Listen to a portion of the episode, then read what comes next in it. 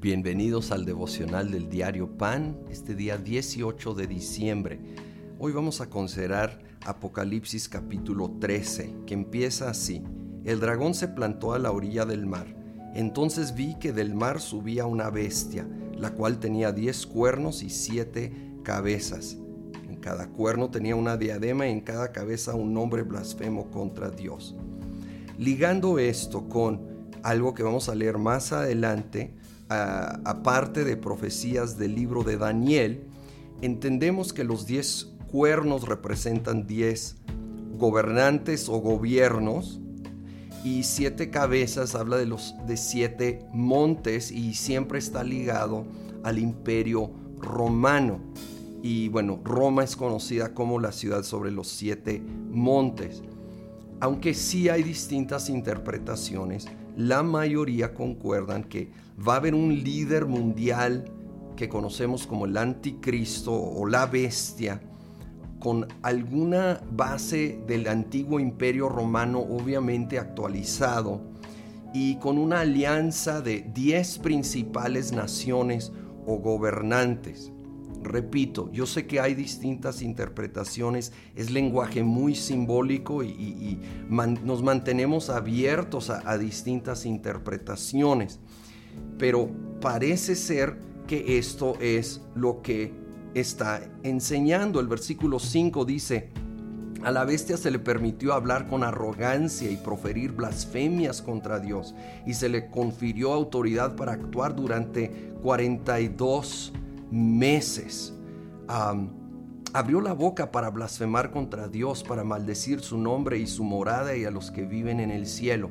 Aquí habla de tres años y medio de particular autoridad de esta bestia y si efectivamente es un líder mundial de esos últimos tiempos, tendrá particular autoridad durante tres años y medio que conocemos como la gran tribulación y va a ir en contra particularmente el nombre de Dios, la morada de Dios, aquí hablando de Jerusalén, y va a haber una persecución terrible en contra los cristianos, los judíos.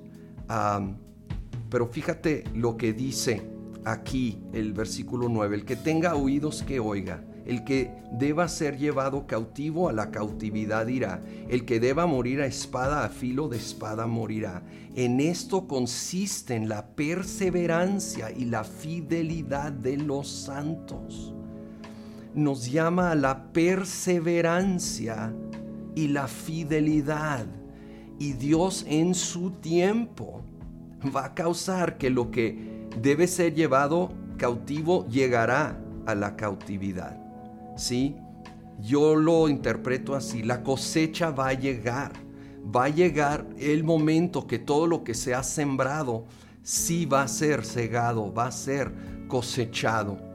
Eh, al final de este capítulo habla de, otra bestia que a veces es llamado el falso profeta, que va a impulsar, eh, va a insistir a que todos adoren a la primera bestia probablemente un líder espiritual, religioso, impulsando, obligando a la población a dar su total lealtad al líder político, el anticristo, y termina en el 18, en esto consiste la sabiduría, el que tenga entendimiento calcule el número de la bestia, pues es número de un ser humano 666.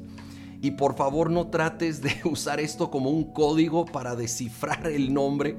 Se ha hecho eso a través de los años y ha causado pura vergüenza. Creo que simplemente está diciendo es un número de ser humano. Y el ser humano fue creado en el sexto día. Si se le tenía que asignar un número sería seis. Y aquí estamos viendo el dragón, el diablo, la primera bestia, el anticristo, la segunda bestia, el falso profeta, como una trinidad falsa, como el intento del diablo de igualar a Dios. Y en ese intento, usando a estas dos personas en particular para sus fines, se le asigna este número 666 probablemente simplemente simbólico en el sentido de que este es el intento del enemigo copiar a Dios la Trinidad que sería 777 si se le iba a asignar un número.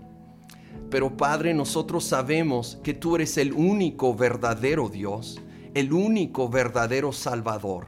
En ti está nuestra confianza y esperanza. A ti sea toda la gloria, la honra, la adoración, hoy y por todos los siglos.